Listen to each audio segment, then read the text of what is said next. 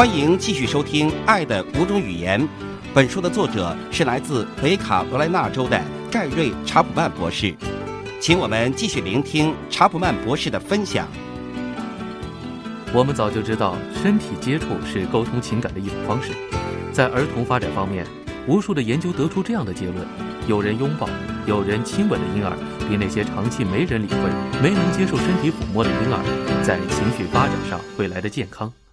身体接触也是沟通婚姻之爱的有力工具，牵手、亲吻、拥抱以及性生活，都是一个人跟他配偶沟通爱的方式。对有些人来说，身体接触是他们主要的爱语，缺少了它，他们就感觉不到爱；有了它，他们情绪的箱子就满了，而且在配偶的爱里，他们觉得安全。老一代的人说，通到男人的心之路是经由他的胃。很多男人被相信这个哲学的女人养肥了。这老一代的人当然不是因为指身体里面的心脏，而是指男人的浪漫中心。更正确的说法可能是，通到某些男人的心之路是经由他的胃。我记得有个丈夫说：“查普曼博士，我太太是美食烹饪家，她花很多时间在厨房里做非常精致的餐食。我呢，我只爱吃肉和马铃薯。”我告诉他那样烹饪是在浪费时间。我喜欢简单的餐食。他听了很伤心，认为我不感激他。我的确感激他，但我只是希望他轻松一点，不要为精致的餐食花那么多的时间。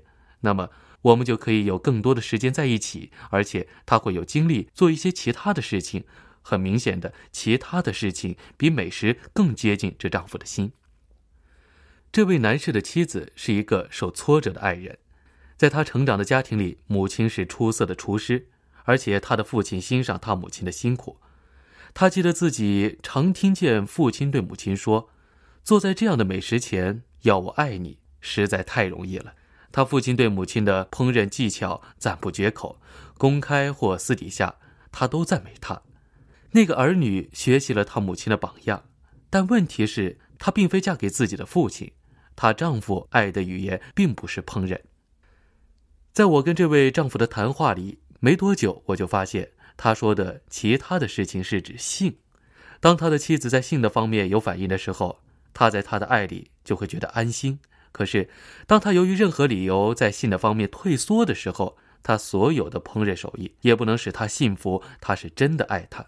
他并不排斥美食，可是，在他的心里，他们不能取代他所谓的爱。但是。性生活只是身体接触这种爱语的一种方言，在我们的五种感觉里，触觉不像其他四种感觉，不局限于身体的一部分。微小的触觉接受器散布全身，当那些接受器被触摸或者压按的时候，神经就把刺激输送到脑部，脑部全是这些刺激后，我们即可感觉抚摸的那样东西是暖的、冷的、硬的或是软的。是引起疼痛还是引起乐趣？我们也可能将它解释成爱或是恨。事实上，身体接触可以促成或破坏一种关系，它可以传达恨或者爱。对主要爱与是身体接触的人来说，身体触摸远胜于“我恨你”或“我爱你”的字句。一巴掌打在脸上，对任何孩子都是有害的。可是，对一个主要的爱语是抚摸的孩子，那甚至是具毁灭性的。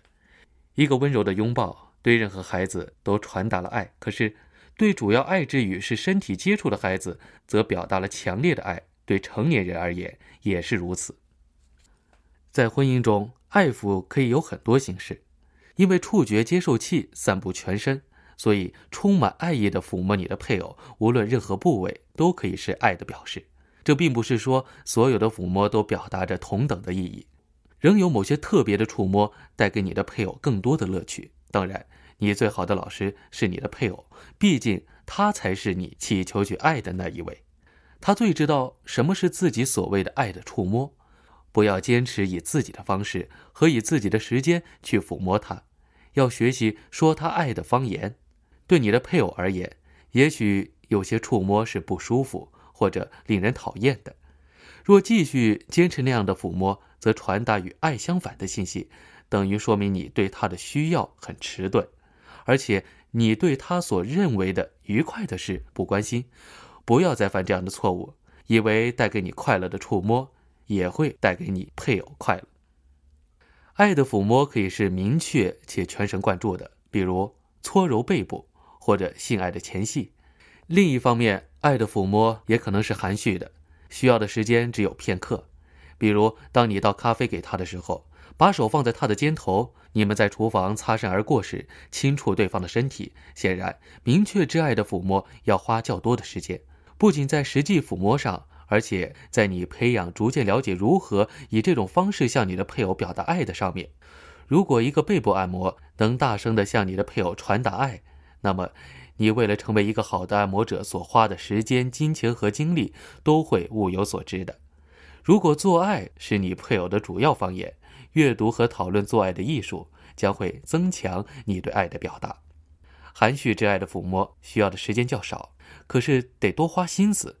尤其是如果你主要的爱的语言并非身体的抚摸，而且如果你也不是在一个抚摸的家庭里长大，当你们在看你们喜欢的电视节目时，坐在沙发上彼此相靠紧些，并不需要额外的对话，但效果却如同大声传达你的爱那样。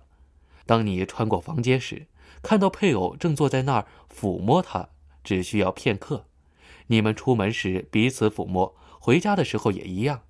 那可以只是短短的一个吻或拥抱，但你的抚摸却高声表达了深情。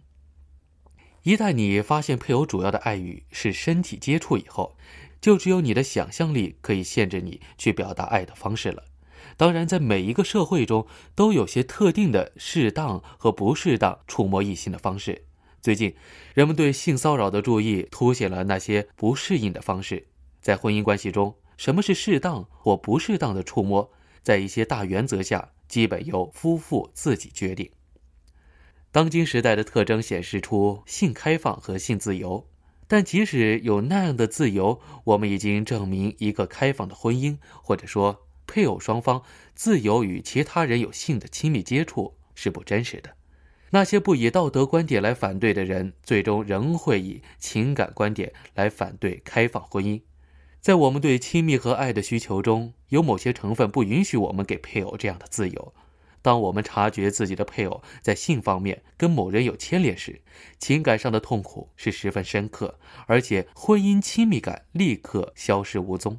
心理辅导人员的档案里满是这样的记录：丈夫或妻子设法努力修补因配偶不忠时所引致的情感创伤。那种创伤对于一个主要爱与是身体接触的人来说更加剧烈。他深深渴望得到的经由身体抚摸来表达的爱，现在却硬是被别人夺走了。他的情绪爱箱不仅是空的，还被暴打的满是窟窿。为了满足那些情绪的需要。需要大家整修一番。现在，让我们来看看危机与身体接触两者之间的关系。大部分人在遇到危机的时候都会互相拥抱，为什么呢？因为身体接触几乎是出于天性的爱的最有力的传达者。在危机中，我们需要的是感觉被人爱。我们不总是能改变事情，但如果我们感觉到被爱，就会有生存下去的勇气。所有婚姻都会经历危机，如同父母的去世是不可避免的那样。车祸每年使千万人伤残和死亡，疾病对人一视同仁，失望是人生的一部分。在危机中，你能为配偶做的最重要的事情是爱他。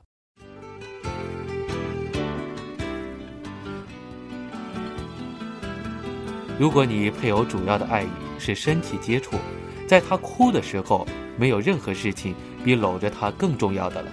你说的话也许不算什么，可是你的抚摸会传达你的关心。危机为表示爱提供了一个独特的机会。在危机过去很久以后，你温柔的抚摸仍然会被记得，而你若是借此来表示，可能永不会被忘记。